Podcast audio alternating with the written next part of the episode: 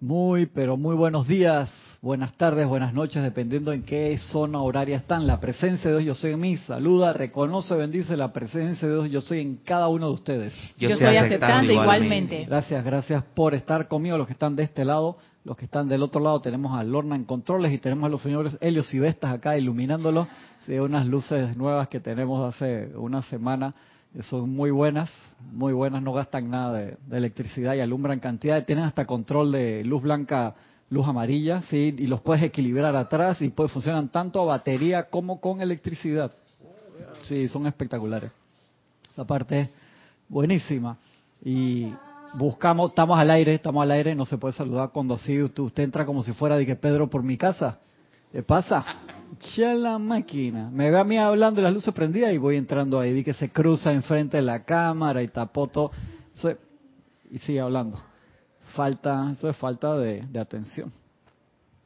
Ahí se, pone roja. Ahora le vamos, que, las luces que le ponen así para que se le vean los cachetes como se puso roja ahí. A mí siempre me están regañando. Dice, ¿por qué? ¿Por qué? ¿Por qué será? Falta de atención. Tan bonitos los aretes que tienen pelotitas de oro adentro. También chévere. Yo no sé qué, haría con ellos eso.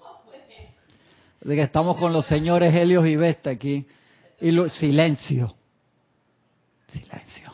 Estamos con los señores Helios y Vesta aquí, con las nuevas luces, muy contentos de que entonces ahora los videos nos quedan más parejos, porque con, también tenía que ver con, con el trabajo del software anterior y el software nuevo que estamos usando para las transmisiones. Así que muy agradecidos con, con esa parte. Muy buenas, muy buenas luces. Vamos a ver ahora a la mitad de la clase si no quedo muy asoleado y tengo que ponerme Copperton.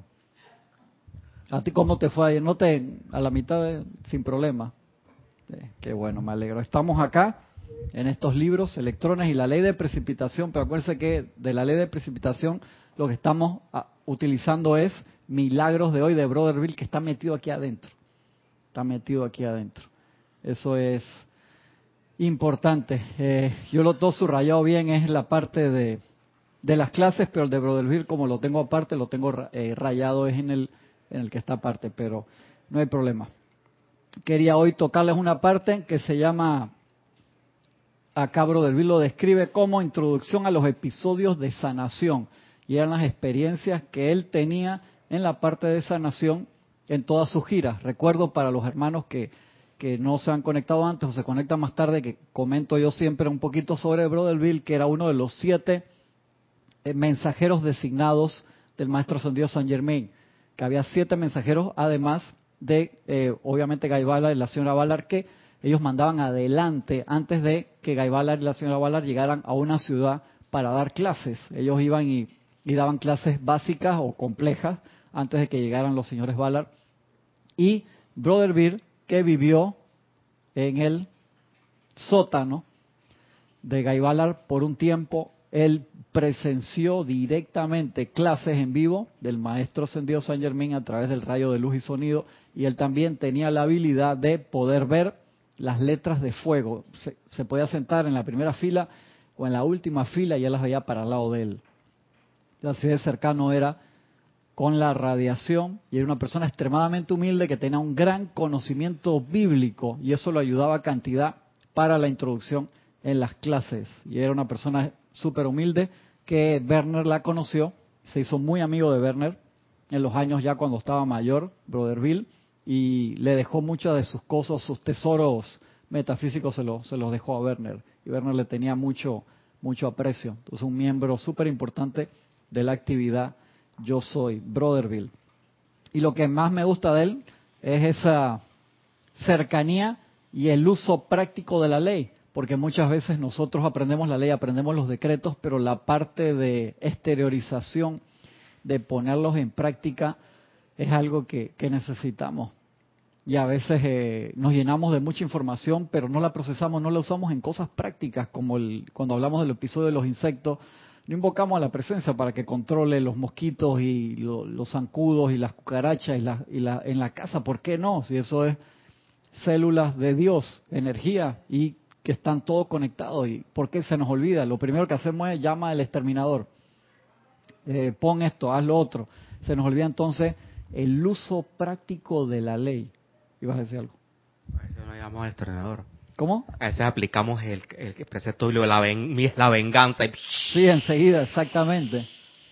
Y no te estoy diciendo que a veces no tengas que usar eso, te estoy diciendo es que es importante el, el uso de la ley, porque si no, ¿cuándo lo vamos a poner en práctica? Y el mismo Maestro Ascendido Jesús nos lo dijo, hey, yo vine sin karma, traía un entrenamiento previo en mis vidas pasadas que me había llevado hasta ese punto, porque no es regalado, sino que venía con un entrenamiento previo, y nací sin karma, pude aprender en los templos, recordar la ley, pero aún así la tuve que aplicar para comprobarla, toda la ley. Y entonces esa parte nos toca a nosotros, comprobar cada uno de los aspectos de la ley. Entonces si nos encerramos en una burbuja, nunca salimos a ningún lado. No te está molestando el... el, poquito el aire acondicionado. Ah, el aire. Es que hoy vino así toda despampanante. Yo no sé para dónde irá con Adrián ahora más tarde, pero vamos a dejarla tranquila. Dios mío. Se la estoy puyando, dije, relax. Tiene que soltar, tiene que soltar. Las uñas y todo, y vino, ¿eh? no lo había soltado y quien la manda a llegar cuando la clase ya había empezado. Si llegara antes de la clase empezar, yo la dejo tranquila, pero no. Así que imagínate, el Maestro Jesús, siendo el Maestro Jesús que venía con esa misión gigantesca de la conexión con el Cristo cósmico, o sea, que es que tú sabes que te vas a agarrar en algún momento de tu vida a un cable de 3 millones de, vatios, o como tú quieras traducirlo, y que te tienes que preparar para eso, tuvo que comprobar la ley. Desde lo más chiquito agarrar un solo cablecito e ir testeando hasta una cosa de alto voltaje. Entonces nosotros, porque somos santas palomas, porque somos guapos, queremos que no, yo me quiero saltar esos pasos. No, es uno, como dice el Moria, ¿tú te acuerdas cómo dice el Moria? Nosotros le vamos subiendo las maderas como los caballos en equitación, poco a poco. No te ponen el primer día a saltar dos metros. Tú vas a saltar dos metros con el caballo y aunque el caballo lo salte, ¿tú sabes lo que pasa? No es la, la dificultad, va creciendo. Es, la altura. La valla el, Moria, te dice, te vamos subiendo la, la madera. ¿Sabes lo que pasa? Si tú quieres saltar dos metros, el caballo sabe saltar, pero tú no lo has hecho. ¿Sabes qué sucede? ¿Mm? saltas tú, el caballo no, porque a mí me pasó. Eh, claro, el caballo sabe que este man no sabe y tú lo llevas para dar, el caballo se llama rehusar. Se embreca al final, patina y tú saltas. Yo salté así de ¡fum! para el otro lado. Pues no era dos metros, estaba que en un metro treinta, una cosa así, yo salté el caballo, no. Si no hubiera practicado romper caída en Hapkido, me hubiera roto el cuello. Con todo que eso es una cosa de arena que es bastante grande. Pero... El caballo lo hace para protegerse él. Correcto, porque él sabe, él siente que este man no me va a acompañar. Porque, o sea, esa parte de, del deporte de equitación es muy metafísico, porque es la unión del que tiene el control que debería ser el caballo con el, con el cuaternario, con las cuatro patas, igual en nosotros. O sea, si la presencia ve, el cuaternario no me va a acompañar, no se manifiesta lo que tú estás pidiendo. Entonces, porque es un desperdicio de energía. Entonces, por eso el Moria te pone ese ejemplo. Ustedes los estamos entrenando como el deporte de equitación y les vamos subiendo la barda poco a poco. El Moria te lo dice así, como yo haber practicado eso, mi mamá que fue profesora de equitación por 30 años, yo conozco ese deporte bien.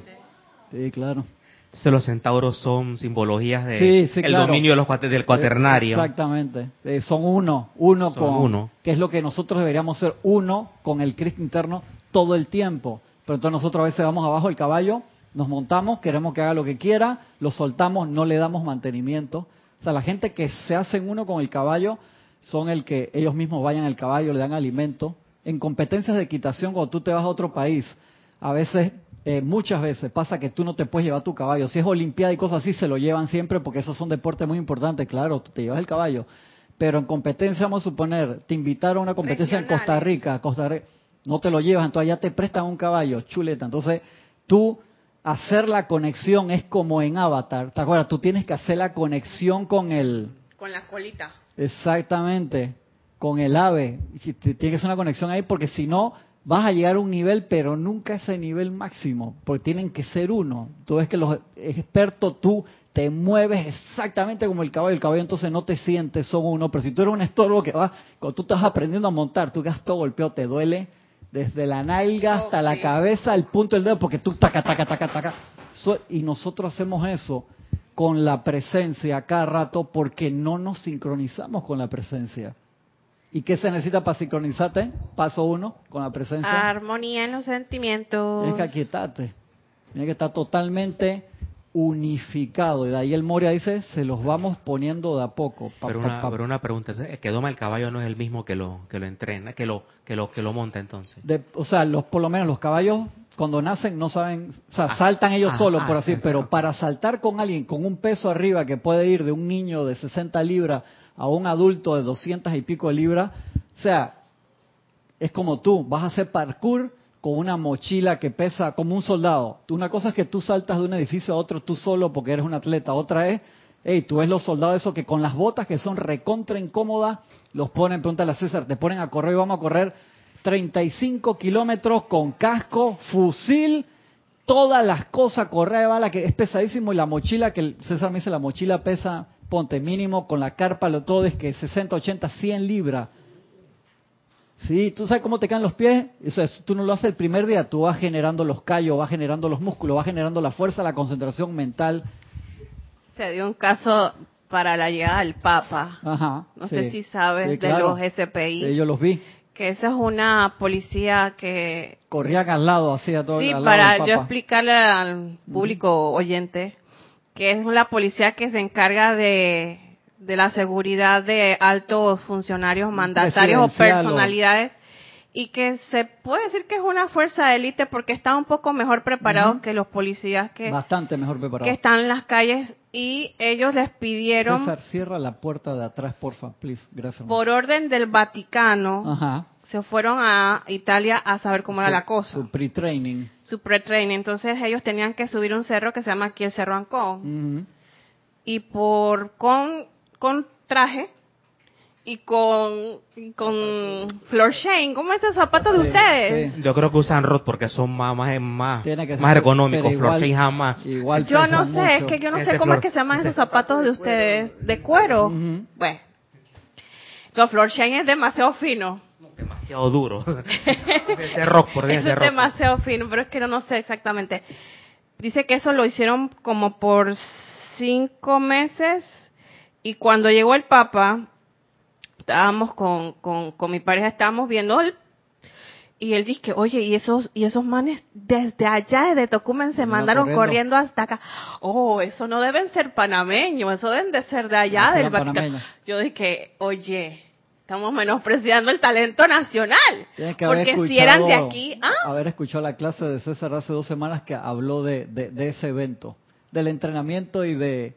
Pero tiene que buscarla para que, para que la escuche lo que habló de eso, pero tenían tremendas condiciones físicas. Tremendísimas. Si, nosotros no tenemos esas condiciones en los cuatro cuerpos, por así decirlo, sobre todo en el emocional, que es el que se lleva el 80%, te das cuenta que la presencia dice, no te puedo utilizar, y por eso tantas enseñanzas dicen, si uno quiere que se descargue el 100% de la presencia, que es lo que todos queremos, las siete sustancias, no sé qué, la preparación, una cantidad de cosas que uno debería hacer. Si no, siempre va a ser parcial. Entonces, para resultados parciales es un problema porque la ascensión no la podemos, no puede. O sea, que en algún momento te das cuenta que tenemos que hacer el 100% de ese entrenamiento. Por supuesto, porque es que a uno resultados parciales en sí, hasta en lo pequeño, lo cotidiano, eso te da frustración. No solamente eso, Gaby voy por ese mismo lado. No solamente resultados parciales, tú sabes lo que te generan, que te duermas, que era lo que decía Jorge.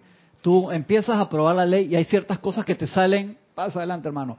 Y yo tuve preclase ayer con, con, con Oscar, como hora y media, estuvimos echando cuento por allá por el Soro Social uno tiene esos resultados, entonces uno se duerme. ¿A qué me refiero con que te duermes? Que uno dice, ya yo estoy bien, como decía Jorge, yo estoy en la enseñanza, me amarro a este instructor, me amarro a esta clase, me amarro a esta enseñanza, sea la que sea, César, y yo estoy hecho. Porque yo digo, no, yo voy a las clases toda la semana, o yo voy a los ceremoniales, o yo voy a este grupo espiritual, al que sea.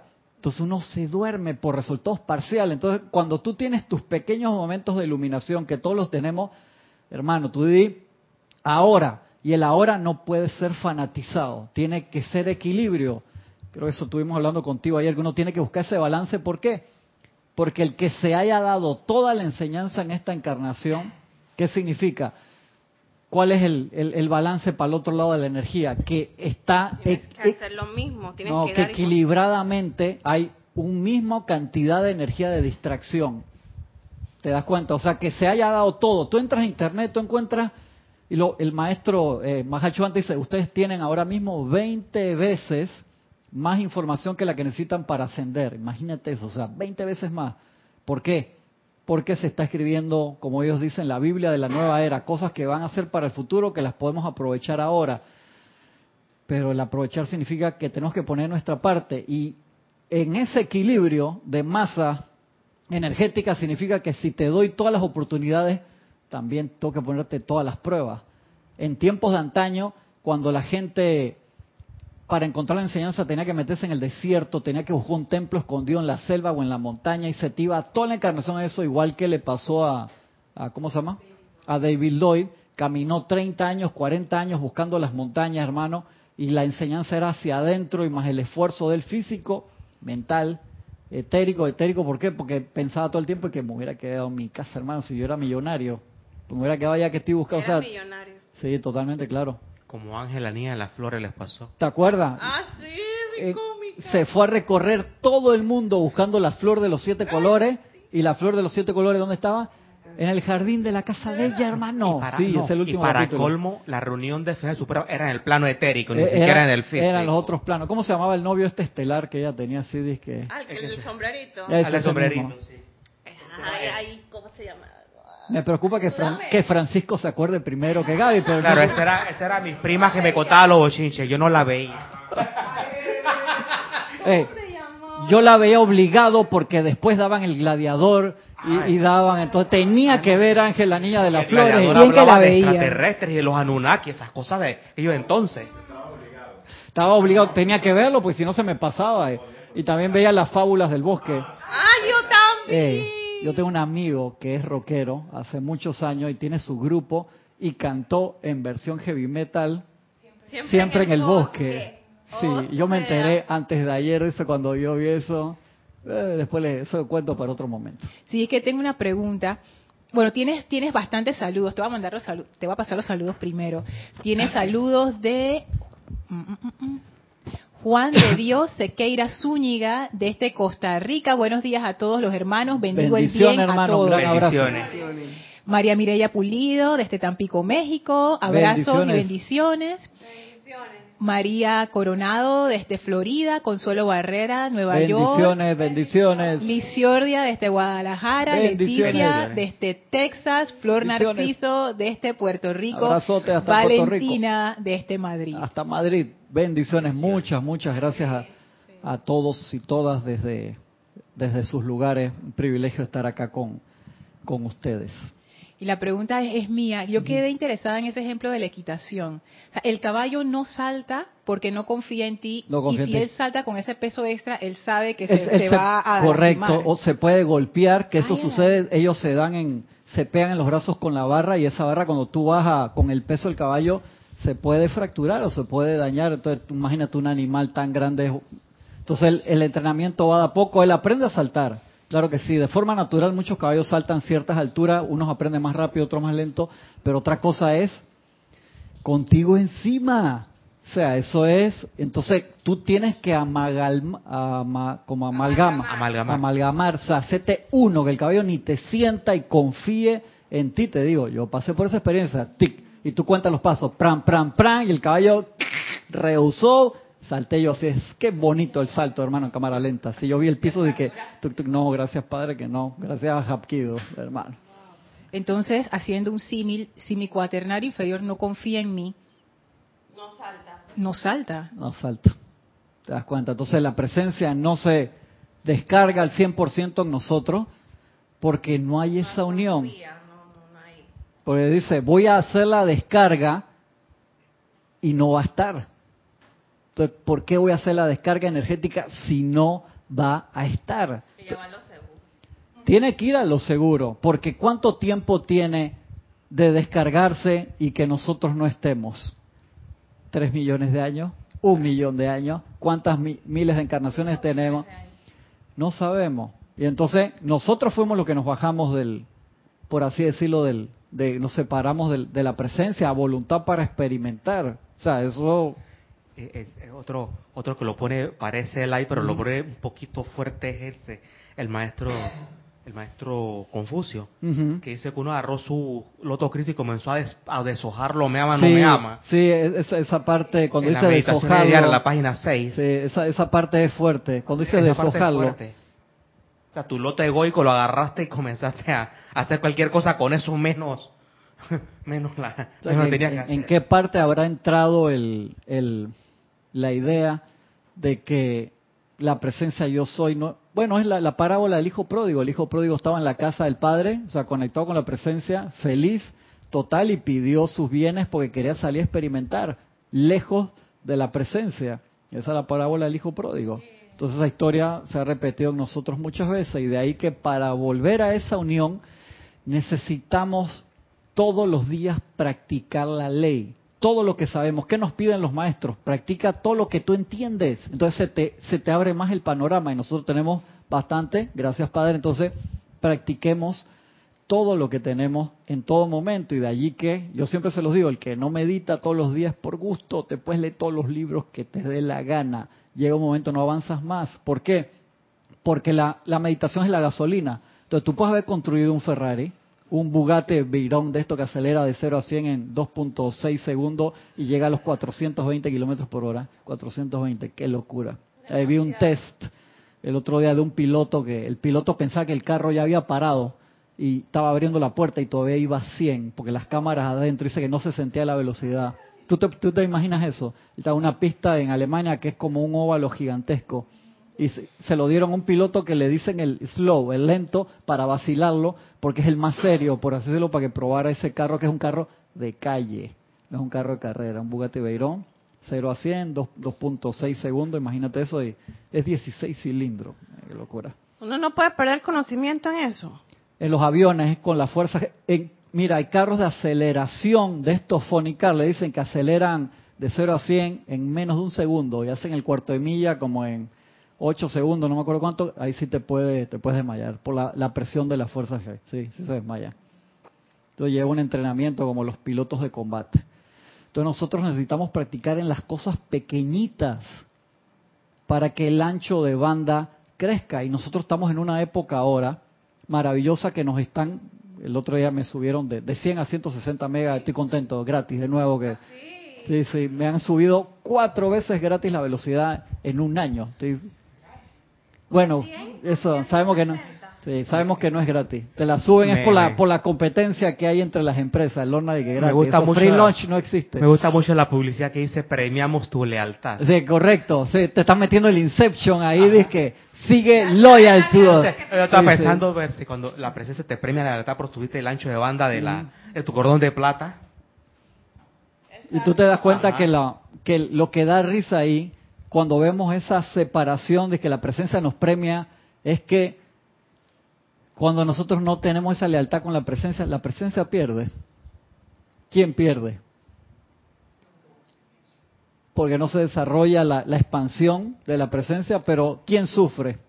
Ah, exactamente. La presencia no sufre, el Como le, Cristo no pasó, sufre. como le pasó a Napoleón, le subieron un ancho de banda tremendo.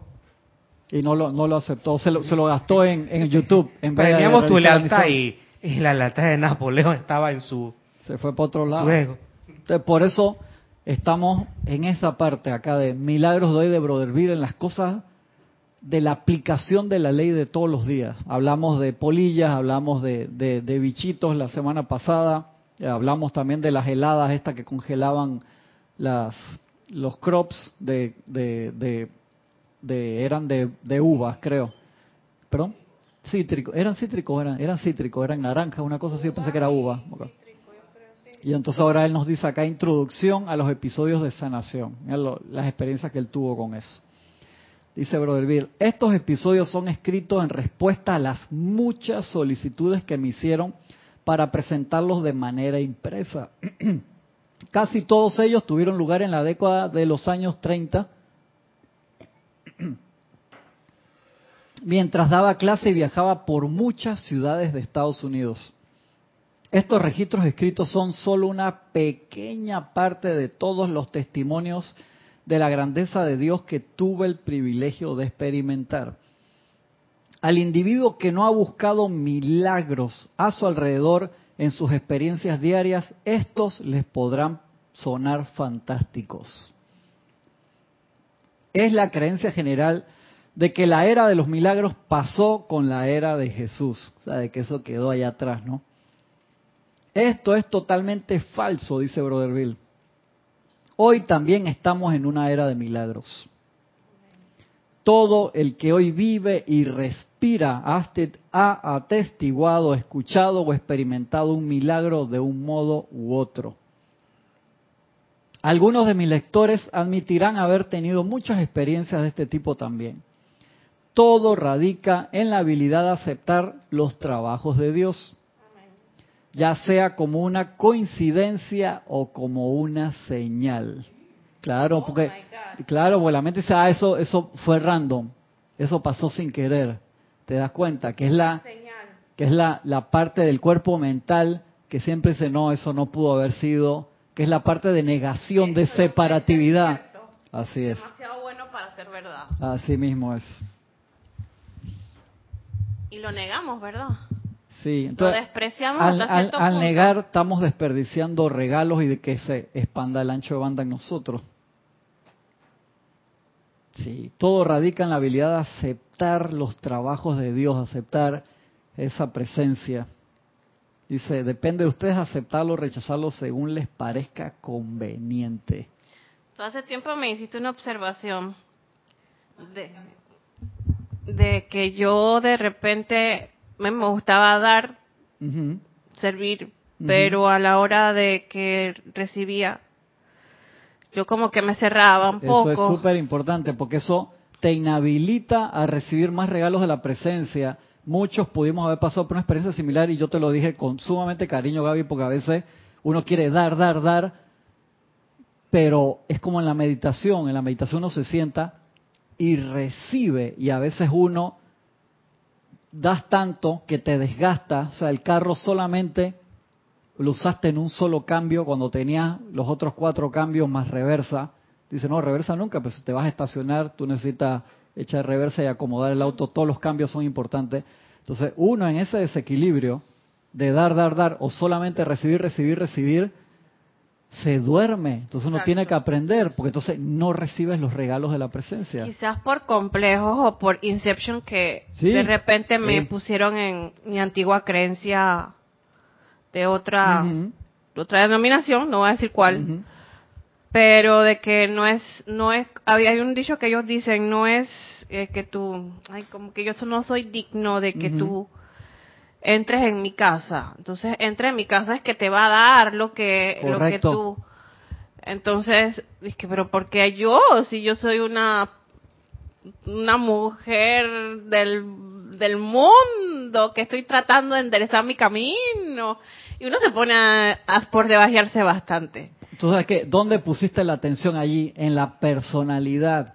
Se nos olvidó la parte de la divinidad adentro de cada uno de nosotros. Ese error nos separa y de allí que el Maestro Jesús dice en una de sus clases, hermano, gente del mundo ortodoxo me invoca, yo me paro al lado de su aura, escuchando sus súplicas y vengo a ayudarlo, pero él, no me siento digno y no, no, no terminan, una palabra tuya bastará para sanarme, déjame entrar.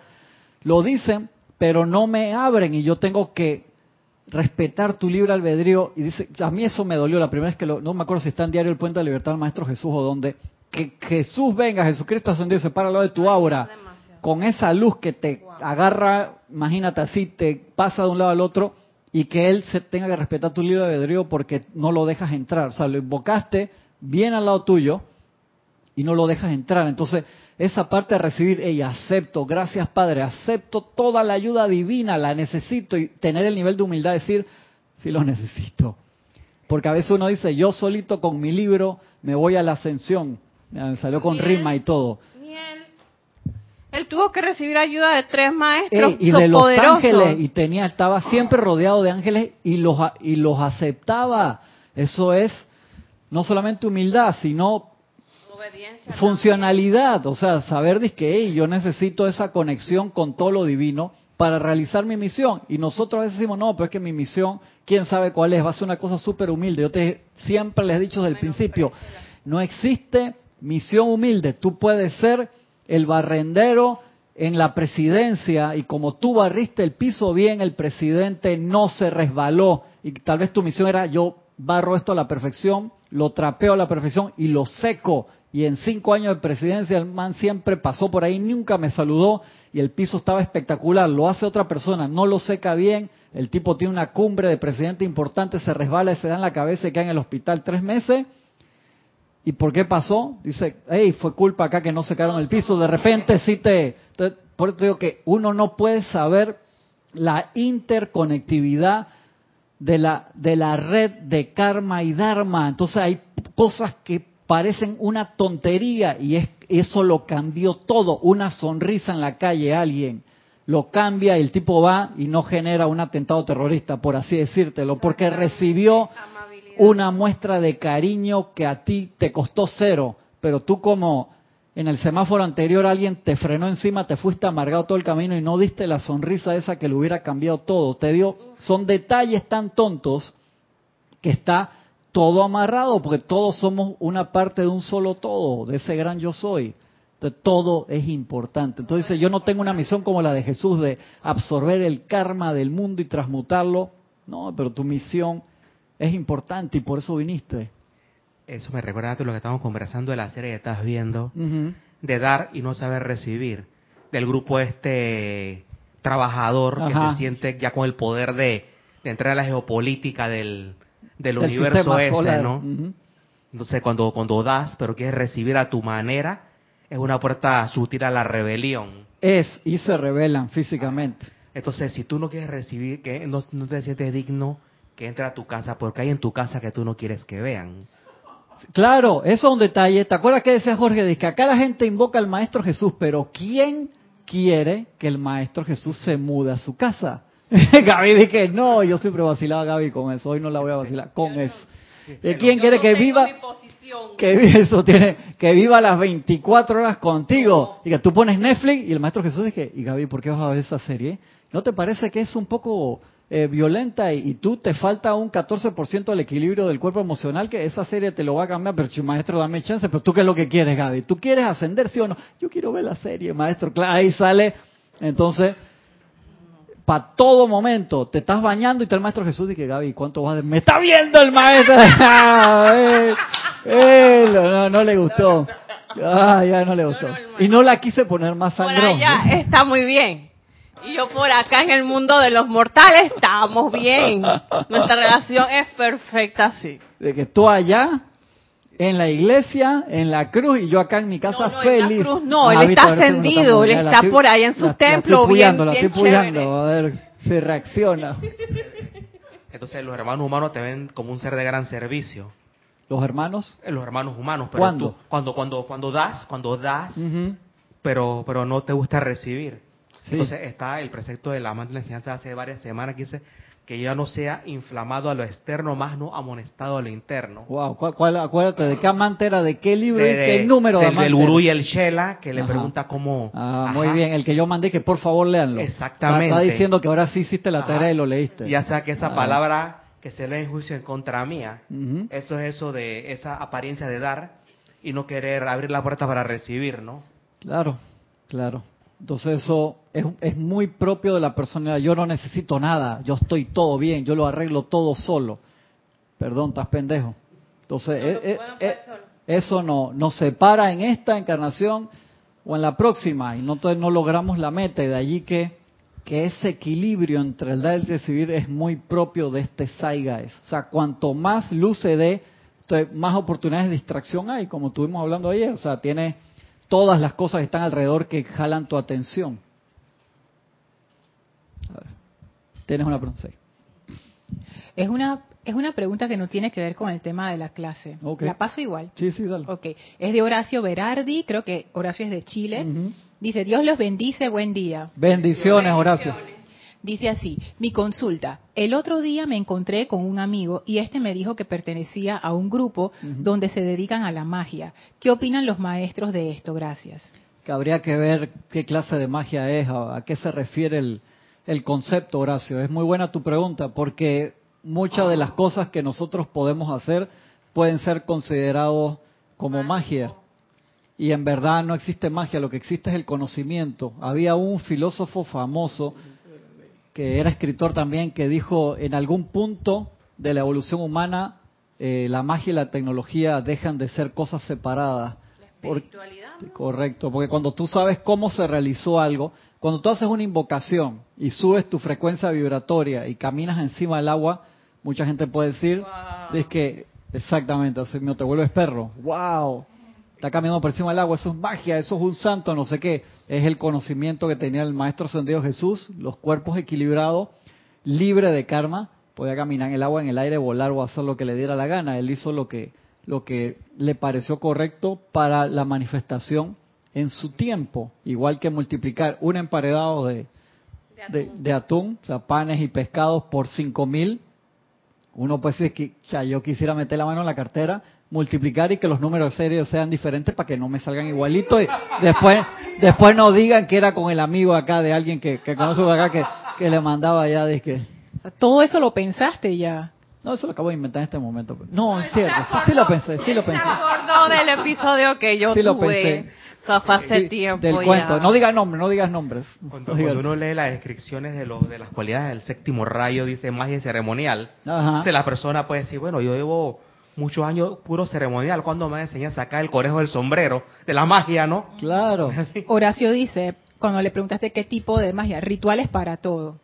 Sí, es que el, puede ser llamado magia simplemente por el hecho de que es el concepto humano de ancestral que tenemos de que cuando hacemos algo fuera de lo común es denominado magia y lo que uno necesita saber es cuál fue la técnica y reproducirla. Y lo fenoménico también de que es algo que no se ve a diario y que, oh, me salió.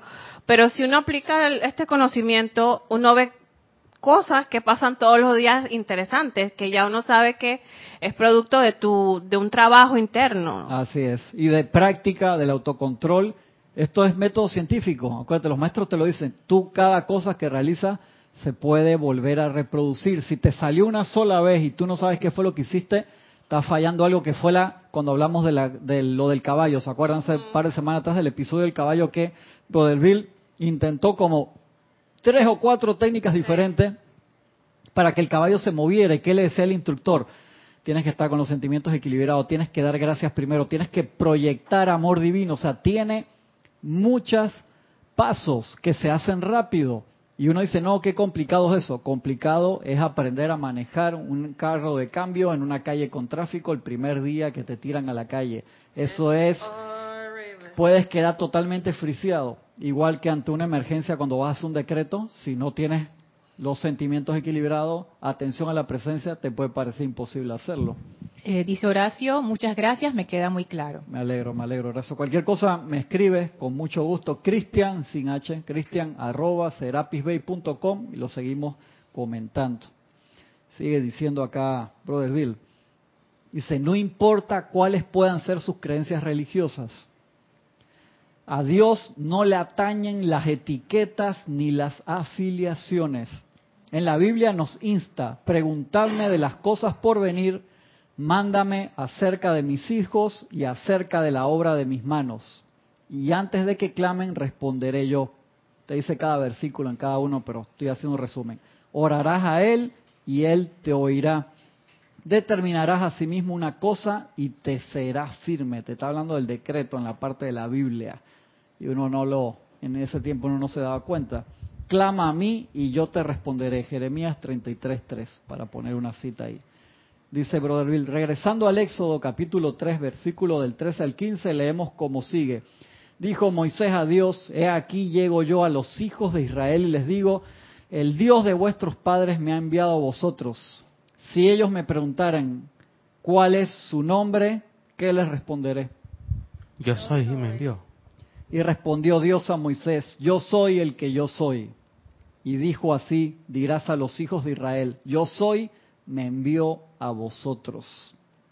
Debemos entonces referirnos a Dios con otros nombres cuando lo llamamos, dice Brother Bill, siquiera como lo hizo Jesús como Padre, estamos en lo correcto, pero noten cuidadosamente que Jesús lo llamaba bajo el nombre de yo soy. Quedan muchas afirmaciones donde Jesús usó el nombre de yo soy como un prefacio, tales como Yo soy la resurrección y la vida.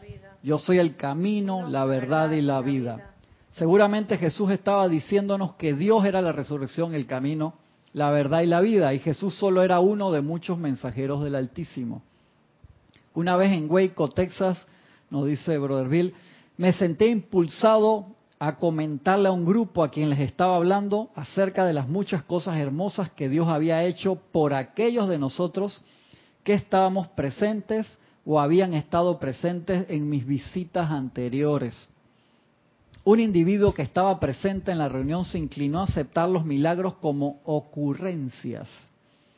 Más bien dijo, este furioso hombre de negocio, esas cosas no son son solo coincidencias, refiriéndose a los milagros de Jesús. Yo solo pude decirle a esa clase de individuos, o sea, siempre han habido hackers desde los años 30, en la, está bien, Dios te bendiga en tu actitud incrédula. Pero nosotros que amamos tener a Dios en nuestras vidas diarias, seguiremos decretando y afirmando, orándole y agradeciéndole por las maravillas, coincidencias que disfrutamos. Los incidentes relatados comenzaron cuando, como un estudiante de las leyes de la vida, empecé en mis experiencias diarias la más profunda aplicación de la verdad. Y ahí te está dando el dato. O sea, él le metía alma, vida y corazón cada vez que hacía un decreto. ¿Y por qué es importante eso? Y vuelvo a repetir lo que dije hace un par de semanas atrás. Como decían las viejitas amigas de Connie Méndez, los metafísicos de ahora no están en nada porque no hacen milagros. O sea, porque no, es mucha cabeza y nada de, de obras. Y se tiene que ver, recuerda que lo, decía, lo que decía Jorge, que se note, que se note, que se note el cambio en nuestras vidas. Eso es lo, lo importante. Una pregunta, el, el apartado de la Biblia que se llama Hechos de los Apóstoles, ¿no será, ah, ¿no será algo así como lo, la comprobación de la ley después de, de la ascensión Puede de ser por el título, ¿no? Porque suena bien Sí, hecho sí, que sí. su- sus suena, experiencias. no, pero no Claro. lo he leído, se lo pregunto porque Eh, Puede ser, claro que sí.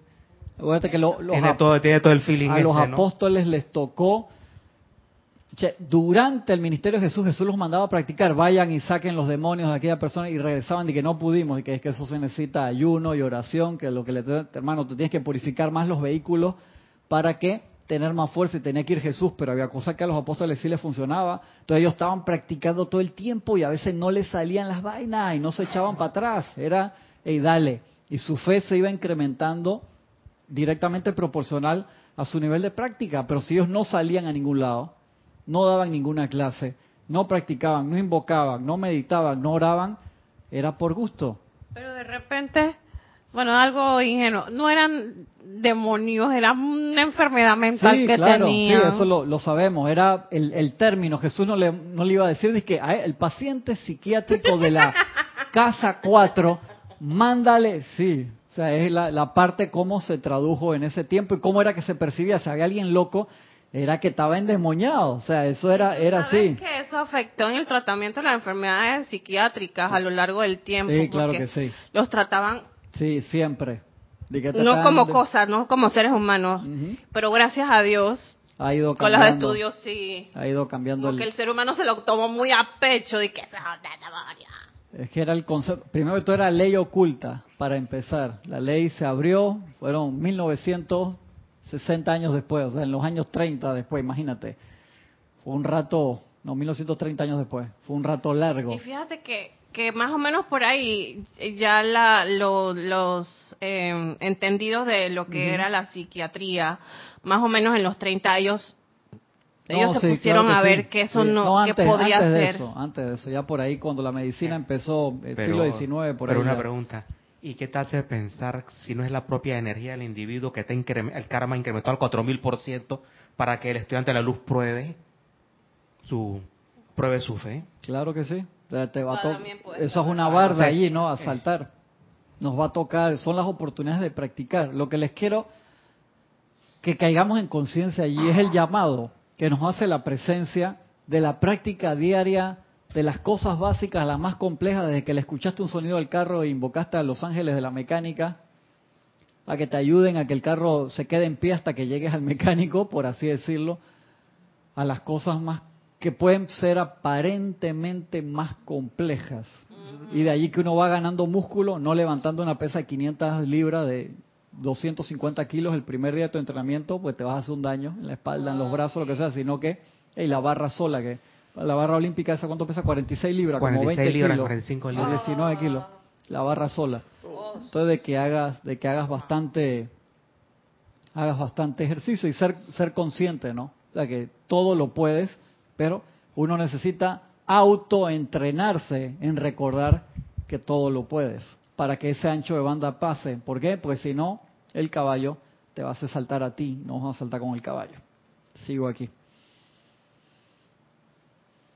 Los incidentes eh, relatados comenzaron cuando, en un cuando un estudiante, como un estudiante de las leyes de la vida, empecé en mis experiencias diarias la más profunda aplicación de la verdad. Y no lo tengo subrayado aquí, que eso debería ser la más profunda. O sea, me metí en serio, me salga o no me salga, yo metí todo mi esfuerzo, toda mi concentración, que es lo que los maestros nos piden. Dice, ustedes, aquellos que no creen en la ley, practíquenla por un par de meses, pero metan alma, vida y corazón y tendrás tu propia comprobación que no dejará dudas. Como el ejercicio que te manda el maestro Sandido San Germain al inicio de la enseñanza, Misterios de Velado. Usa este ejercicio, a los 10 días te vas a dar cuenta que lo tienes que agarrar en serio, el ejercicio de magnetizar la luz, visualizarla en todo el cuerpo, eso, eso a los 10 días te da tus propias explicaciones. Si no lo has sentido es porque no lo has hecho. Es igual que empezó un entrenamiento, al segundo día te duelen las piernas, te duelen los músculos, ya, ya no lo hago más, voy a esperar que se me quite el dolor una semana para hacerlo. Nunca vas a adelantar, como yo les dije cuando corría maratón, que te da el, que te, uno acá le dicen, para te reventaste, te entra el dolor aquí.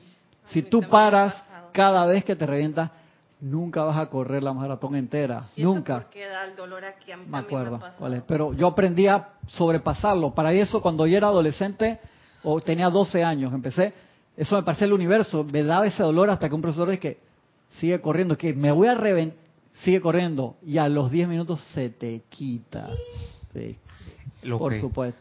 A mí, ¿cuándo, ¿cuándo, fue la última vez que yo sentí eso que me reventé? que corrí el cuádruple de mi... Y yo sé siempre que eso es temporal. Y eso es un miedo de niño. O sea, tú sabes, tú sigues corriendo, te te, te, te, te reventado, no sé qué cosa, te, sigue, sigue, sigue, se te va. Entonces eso te viene en otra pared después a los 20 kilómetros. Depende de tu entrenamiento. Hay gente que eso nunca más le da. Pero es los, los gente que, que entrena duro de verdad como un boxeador le da el segundo aire. El segundo aire. Una vez ahí es como si estuviera renovado de nuevo, ¿no? renovado. Y más de los tiempos que se peleaba los 15 asaltos. Sí. Que será, estará otro nivel que ha bajado. Sí, hubo un tiempo, lo bajaron a 12, era por seguridad de los deportistas. Y cuando peleaban nada más con los puños y quedaban con todas las... esos tiempos eran 75 asaltos. Principio de siglo y una locura. Pero lo que les quiero decir es, el autoentrenamiento, el autocontrol, el, el uno mismo ponerse metas, o sea, tomárselo como si estuvieras adentro de un templo. Acuérdense que la oportunidad que tenemos ahora es estar en el templo y cuando nos vamos para la casa seguir el entrenamiento. ¿Te acuerdas que hablamos ayer de eso? Que, decía Oscar, es más fácil cuando tú como Quan Ken te ibas al templo de Kung Fu y tú te pasabas 20 años ahí hasta que hacías una prueba y quedabas afuera del templo, quedabas en la sexta iniciación. ¿Tú te acuerdas de ese capítulo de Quan Ken? Que él le ponen una cantidad de pruebas y después una de las pruebas era levantar el caldero. Entonces el caldero, ¿cómo te quitabas el, el fuego en la nieve que había afuera? Y cuando ibas y te ponías en la nieve la puerta que queda afuera. Y queda certificado Shaolin con tus dragones tatuados. Con tu dragón y tu tigre. Y entonces quedabas afuera del templo. Sigue tu vida. Y Quan Shanken se, se, encontró uno, al profesor Sio se lo encontró como un año después en la feria de la luna o de no sé qué. Cuando, cuando, lo, cuando lo mataron. Exactamente. Él ya era, y tu camino ahora es afuera. Tú te puedes quedar dentro del templo si eres un profesor. Que los profesores sí salían y hacían su labor afuera también. Como alumno, ya era, te graduaste hermano, o vas a tu última iniciación a ver si de verdad. Y él aplica en China y le toca irse a la nueva tierra, Estados Unidos, a hacer su peregrinaje y mostrar su sabiduría chaolín allá, que de eso se trata la serie. Igual en, en nosotros, ¿no? Tenemos ahora el privilegio de que entramos y salimos del templo todos los días, pero la idea es mental y emocionalmente, yo estoy en el templo todos los días. Para que no nos pase lo que dice el arcángel Miguel. Ustedes son súper fervorosos cuando están aquí abajo del foco y decretan y no sé qué. No llegan a la esquina. Yo me he pillado en eso. Che, cuando el arcángel Miguel te lo dice a mí me da risa porque es como que no es muy íntimo el conocimiento del de nosotros. Si ustedes no llegan a la esquina cuando salen del templo, cuando ya están criticando, cuando se olvidaron de lo que hicieron, perdieron el autocontrol. Él nos ve y dice, ay, qué lindo mis hijos. Eh, eh, el, el, Mori es el que tiene el, muñequito de nosotros que, hace la misma cosa, ¿te imaginas eso? Esa clase me, dio tanta risa que el Moria tiene unas representaciones virtuales de nosotros como para chequearnos. Y entonces dice que cuando hacemos muchas bullas le ponen como una caja encima así para que no lo... El muñequito en 3, 2, 1 se va a, a, un ataque de ira, ahí está. El tú sabes como el, tablero virtual de, de, Star Wars, donde jugaban el ajedrez ese que los bichitos se movían, ¿tú te acuerdas? Debe ser así, de que mira Francisco tal, el mal, ¡ah! alborotado ahí, echarle un poquito de agua fría ahí para que se y, yo, y yo me imagino que cuando estamos en el grupo de hermanos y hermanas, que nos agarramos unos con otros, y que la crítica silente, me imagino las, las muñequitos pegándose a unos a otros así como si fuera un juego virtual y el More ha muerto la risa que vamos a ponerle una caja a esta gente. Que se... Ah, en Furia de Titán 78 también Zeus tenía su, su equivalente virtual de todos los seres humanos. Sí, correcto. Hasta de los demonios y todo. Sí, él tenía todo su, su figurito. Sigo El Moria... Ah, sí, tienes un comentario de Arraxa Sandino desde Nicaragua. Bendiciones a todos. Bendiciones, bendiciones ilimitadas a todos los hermanos nicaragüenses, hermano. Un gran abrazo. Dice, Cristian, en ciclismo esa sensación se le llama la pájara. Y dependiendo del entrenamiento, te llega después de 80 kilómetros recorridos y es como desmayarse. Una vez que te recuperas, te sientes Rambo. Sí, claro, viene el segundo aire, como dice. Eh, eh, ¿Cuántos aires le hará a los ultramaratonistas? ¿Tú te imaginas eso? Porque encima ultramaratón, el cambio de ritmo que tú tienes... Oye, yo conocí a un ultramaratonista, él tenía más de 60 años. Él hacía ultramaratón en los Andes. Tengo un amigo de la secundaria... 100 kilómetros por para comenzar, ese, es el básico, de ultramaratón, que me lo encontré hace un par de años y que el, hijo de él está en Hapkido, el hijo pequeño de él, y me dijo que corrió ultramaratón en el desierto, no son en Estados Unidos, 250 kilómetros. Desierto de Arizona en el desierto. O sea, yo, eso no me entra. No solamente el calor, si uno, yo que corro y yo salgo a correr al mediodía y siento como si hubiera corrido el triple, ¿cuál será la preparación? Me acuerdo mucho de él porque el, el, apellido Gordón y el profesor siempre lo llamaba un profesor que era de que súper min en la escuela, de que flacón. No sé qué, en vez de decirle Gordón y a mí que me dice que cristiano la iglesia no eres tú. O sea, él siempre con, le modificaba los nombres a la gente, ese profesor, lo recuerdo con cariño. Llama a Violeta, llama a Violeta. No me desconcentra la clase, entonces... O sea que el maratón del desierto de Arizona de sobrevivir ya es un logro. Sí, y es de último. Sí, exactamente. Dice, ¿de qué llegué, hermano? Llegaste, estás vivo. ¿no? ¿De qué? Eso es trofeo para todo el mundo. Ahí dije, es un logro. Yo no sé eso. Tengo que sentarme con él para ver cómo es el... Hay un frutarian famoso que es vegan, pero mucho de su parte de frutarian que corre ultramaratón que tiene un blog súper famoso, saca libros y él y la esposa son súper metidos en el movimiento y él corrió, hizo ahí un circuito en Hawái de siete días de maratón, o sea, tú corres 40 o más kilómetros todos los días. Lo que es ya terminé y necesito como un mes para recuperarme.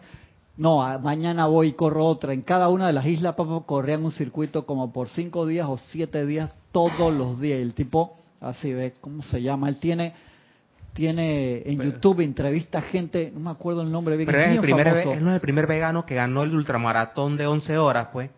No sé, si primero. Es él, no sé si es él, no me, acuerdo, mira, pero es bien, bien famoso. Ahora lo, busco y te digo el, nombre. Sigo acá. Ah, sigue diciendo Bill. Comencé a afirmar y a visualizar, a pedir y a decretar en serio en 1933. ¿Viste? O sea, él también tuvo su periodo de que estoy probando, que este que el otro, viendo cuál es, como junto pensamiento, sentimiento, que le digo que es como andar en bicicleta, que andar en bicicleta es extremadamente fácil alquilando cuando tú estás aprendiendo son, que lo hablamos la semana pasada, que tuvimos clase acá y no se transmitió porque un camión allá en la esquina tumbó un poste y se llevó electricidad teléfono, acá la fibra óptica sobre todos los servicios de, de, acá de 5, 6, 7, 8 cuadras recto. Lo tuvimos clase igual, estuvimos hablando de eso. Entonces podemos decir que a los 6, 5, 6 años es tu primer balance de todo tu cuerpo. No, cuando aprendamos no bicicleta. No necesario, no necesario. Tanto en bicicleta como en la enseñanza, tú puedes entrar. Yo ¿Cuántas veces yo se lo he dicho? Tú puedes entrar y entraste hoy y tú aprendes lo que tus hermanos aprendieron en dos meses, seis meses, si tú quieres, porque tú con la actitud correcta te montas en la ola. Pero no depende de no depende del tiempo, depende de ti. Depende de ti, pero obviamente el entrenamiento férreo ayuda mucho a limar esas aperezas que a veces aparecen que las personas ya las pasó y todavía tienen esas materias pendientes. Pero depende de ti. O sea, uno no pone límite de tiempo. ¿Por qué? Porque el tiempo, el límite, te lo van a poner las pruebas si son pruebas superadas o no. Entonces uno no se puede limitar con eso. La limitación es mental o, o pereza o, excusa. No puede ser que yo esto lo voy a lograr en el 2024. Hermano, tú lo puedes hacer hoy, pero vamos a trabajar eso y ver. No, la pregunta era cuando eres un niño de 5 o 6 años, hace tu primer alineamiento cuando aprendes a montar la bicicleta. Uy, yo he visto unos vecinitos ahí, que dos años y medio y una bicicletita así, y sin rueditas. que sin rueditas. Sí, sí, fugado allá, dije, en la esquina. Yo dije, tu mamá sabe que. se ríe y es así. Vi otro cerca de mi barriada en una bajada muy grande que hay por ahí, un niño que podía tener como cuatro años, iba como a, a 25 kilómetros por hora en la bajada en la bicicleta, a mí me dio un estrés. En serio, yo dije, wow, ¿dónde están los papás de esos, de esos niños? Él era ciclista en su vida pasada. tiene que ser. no le mataba. Tiene que ser. Porque cualquier niño de cuatro años que vaya en una bajada así, oh, eso es susto. A mí me daba, me daba, me daba mello, se da, una bajada así. Entonces eso, Francisco, o sea, ese equilibrio, probarlo y mira, él, te dice, en serio, o sea, acá hay datos, y a mí me encanta porque era una persona que practicaba todos los días, full, viajaba, lo mandaban de un lado para el otro, a veces no tenía plata, tenía que ver cómo resolvía. Los cuentos de Brother Bill son todos espectaculares y son, sobre todo, muy humanos porque es una persona que te habla sobre cómo comenzó y fue aplicando la ley como si tú empezaras a echar tus cuentos ahora.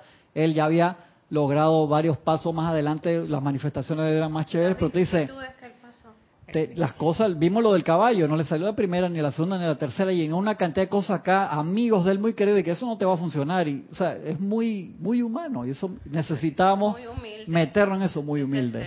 y es lo confortable que una persona que fue vecino de los Ballard también pendejió con la enseñanza. Claro. Viendo, viendo sus títulos 3D de fuego. Exactamente. Y que, y que él te, sus títulos 3D de fuego, lo que lo que se veía más o menos. Sí, eso, eso no era tecnología 2D, Gaby, eso era...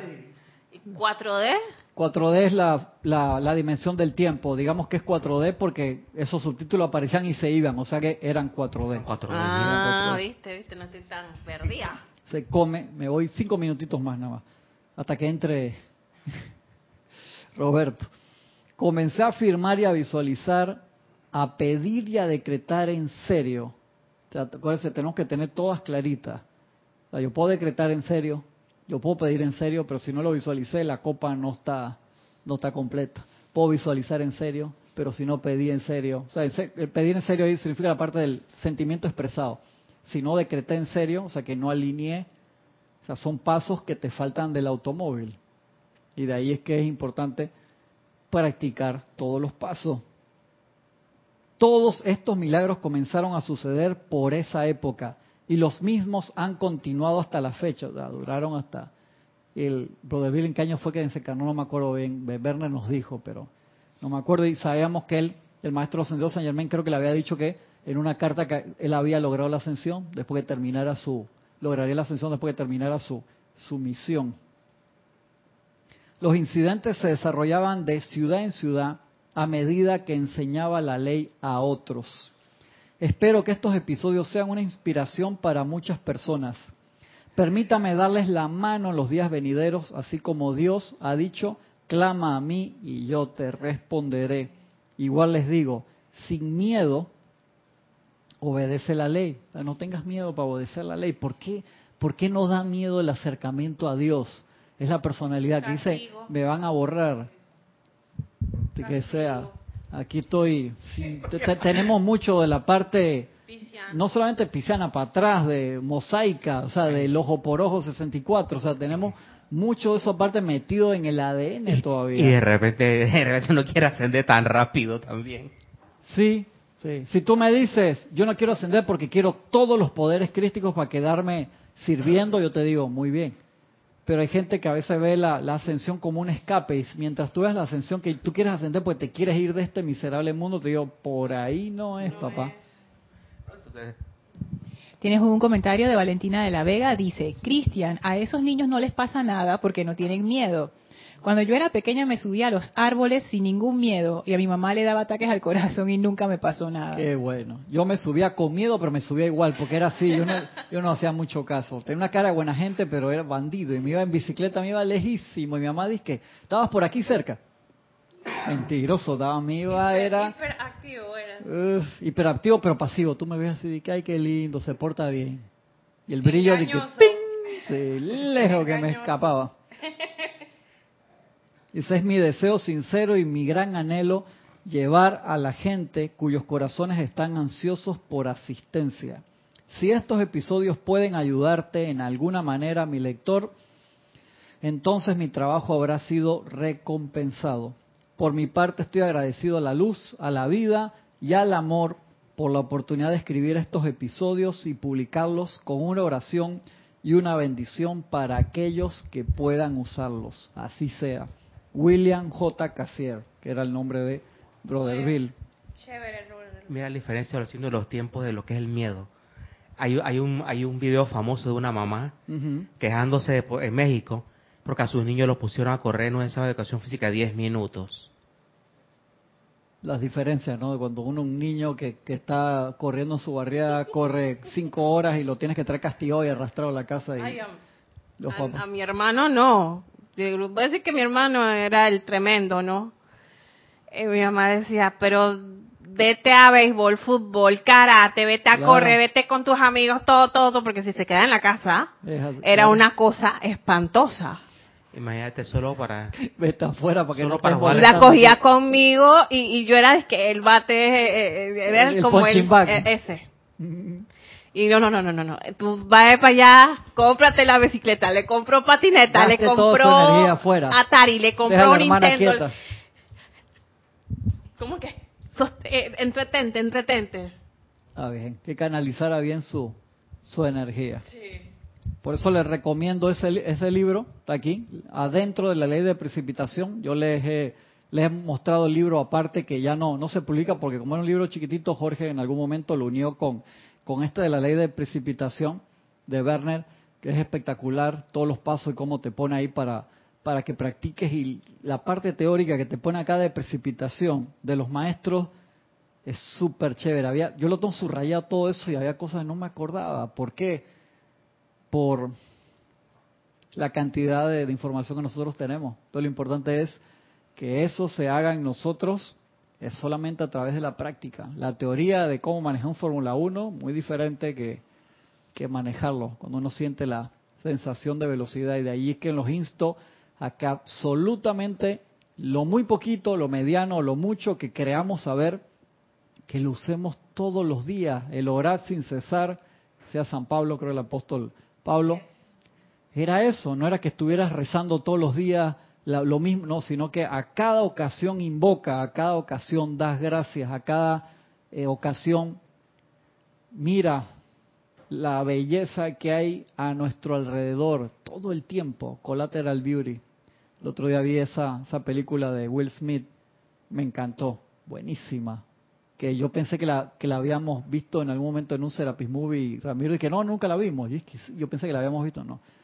Yo la vi hace poco, se las recomiendo se llama así mismo, eh, belleza colateral. Normalmente esa palabra se usa para daño colateral cuando en una guerra quieren bombardear una zona y le cae a otra y que bueno, eso es parte de la guerra. Entonces, belleza colateral, collateral beauty. Súper, súper, súper buena esa película. No me esperaba que iba a ser tan buena. Y no la pude ver en el cine cuando la dieron hace un par de años porque fui, la habían quitado. Así que se las recomiendo. Estoy súper pasado. Tuviera Ramiro hoy aquí, ya hace rato estaría parado en la puerta Así dije, se, para así dije. Les agradezco. Nos vemos la semana que viene por Serapis Bay Radio y Televisión. Mil bendiciones.